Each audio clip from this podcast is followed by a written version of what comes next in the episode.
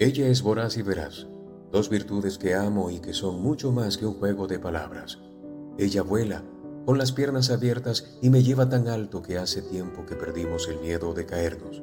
Ella me hace sonreír, incluso cuando no toca, y cuando toca, toca rugir y celebrarlo a carcajadas.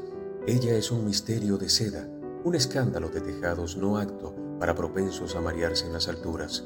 Verla comer con apetito de náufrago, oírla reír o gemir como mil primaveras, saborearla hasta el exceso, tocar de su misterio el terciopelo, que de repente le da un ataque de amor y se vuelva el koala más sexy de esta selva, o que te mire como ella mira, te vea guapo y se te borren de la cara todas las derrotas reales o imaginarias, cuando se agarra a mí como a un tablón en alta mar y en realidad me está salvando.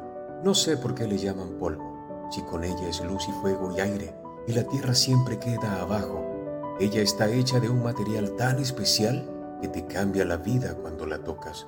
Abrazarla desnuda es como bailar en el aire, sin más música que la que vamos improvisando al respirarnos.